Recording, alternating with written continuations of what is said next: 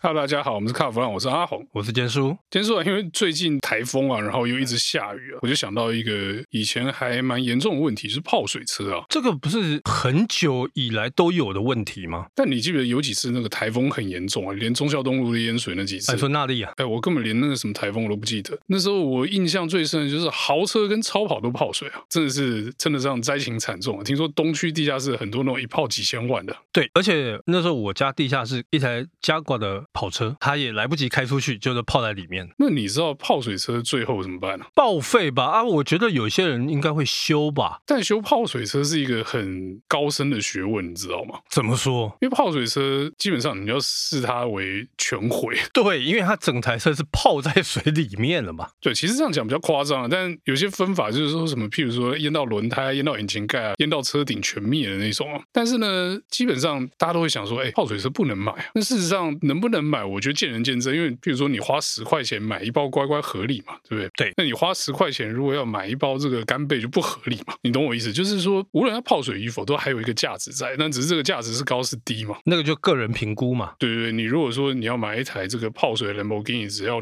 花你五十八万，你可能不然我买回来整理看看，对不对？可能会有这样的心态嘛？什么样的车值得这样搞？什么样的车不值得这样搞？你说那种残值剩五万、剩十万的那种车，如果泡了，可能就不处理了，就拿去压掉。那如果这样子的话，国产车到底值不值得去搞？我觉得就看那个车剩多少钱，它的残值是多少。就比如说，它可能二手价还可以卖个什么七八十万之类的，可能花个十来万整理一下，好像还算可以做的事情哦。但如果是什么二十年的老车，那没有残值的，那个就是直接压掉。我先讲一下我家自身的切身之痛了。同样是纳利，就我妈的 CRV 才买一年哦，来不及开出去，结果泡在里面，才刚买一年，残值剩下多少？ 那车行来估咋办？差不多啊，十万块。那后来呢？那个因为修车厂老板有认识，帮我们整理整理完之后，刚好一个亲戚他说没关系，我就代步，他就接手十五万。这有比卖车行好吗？ 我觉得把车卖亲戚，那你可能有后续的保固的问题啊。有没有回来跟你说，哎、阿瓜恰派又是泡水车，对不对？不过还好啦，后来那台车也大概开了七八年，后来听说都没有什么问题。就臭。也没有，因为那个修车厂老板把他整台车几乎都分解，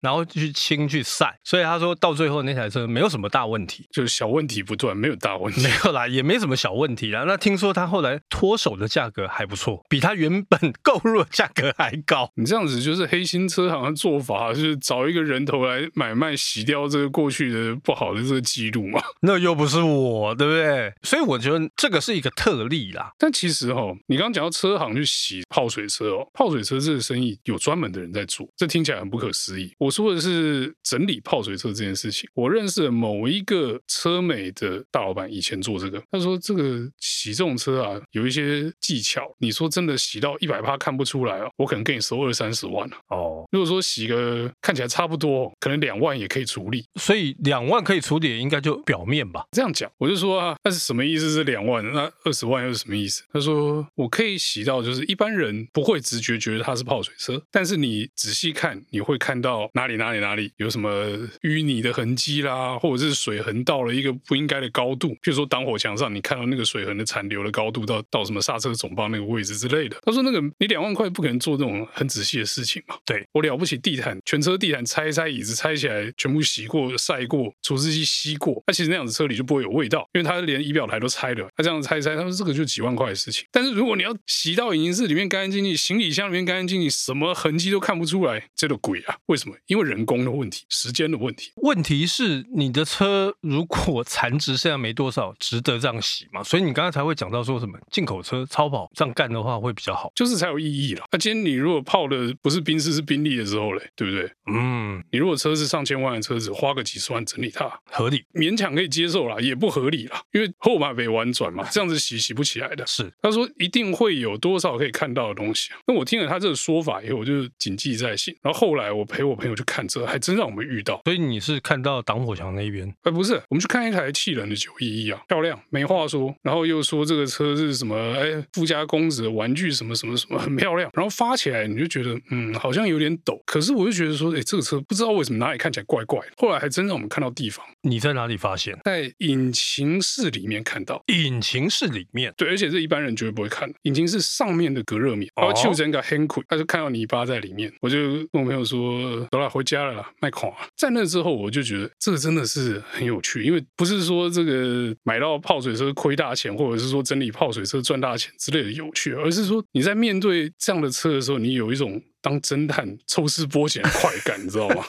那也有人会去看那个门板里面，那也有人会去什么把车子最下层那个地毯翻起来看，就很多这个线索，然后你去玩这个捉迷藏的过程，我觉得还蛮好笑的。我还听过，就有人大家会去翻那个胶条嘛，对啊，胶条这个入门的啦，入门的啦。现在很多车行就是诶看车的时候，马上胶条拉开，看你焊点是正确的还是不正确的嘛，看你有没有撞，有没有挤过。那你有没有听过像这种泡水车有所谓的北车南送，呃南车北送的这个状况？你知道这是以前监理所没连线的时候才会这样，现在连线的就大家都看得到，就 OK 知道你这个车哪来。你说南部淹水，整理好泡水车送来台北卖，合理啊？ 找一个不认识的陌生的地方卖掉，不然的话，哎，一看，哎，那监叔的车嘛，那不是上次淹水的时候淹掉了，很容易被这个知情的买家撞到。那你至少高雄的车卖来台北，不会遇到高雄人吧？应该说遇到几率比较低嘛。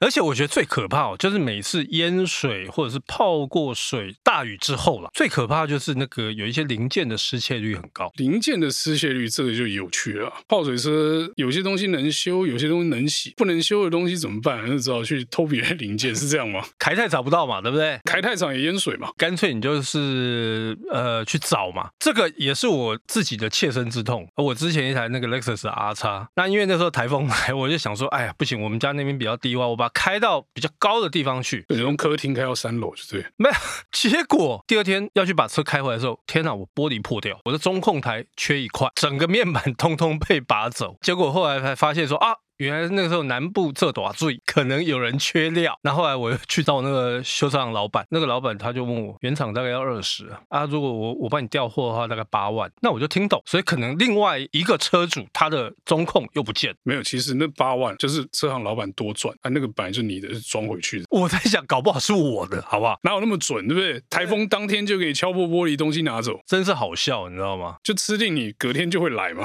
你回去问一下那老板有没有有没有这么黑心啊其实这个状况不是只有发生在我身上，我听过很多周遭的朋友，他们也碰过这样的状况。那之前车子的零件好偷好装的时候都这样子啊，由窃盗来创造需求啊。阿红，如果照你这样讲话，要去买中古车还是要小心哦，要仔细看。中古车当然是 mega 很多嘛，那这只是想到一些趣闻哦。那现在你就找个鉴定嘛，叫鉴定杯嘛。所谓叫鉴定杯，意思就是你反正车况 OK 是你盖的啊，拿我到就是拿你这鉴定书去退钱嘛，啊，出事你要负责就对了。啊，不然你鉴定鉴假的哦、对，好，那我们今天这个有关台风天泡水车的故事呢，就到这边告一段落，谢谢大家收听。谢谢。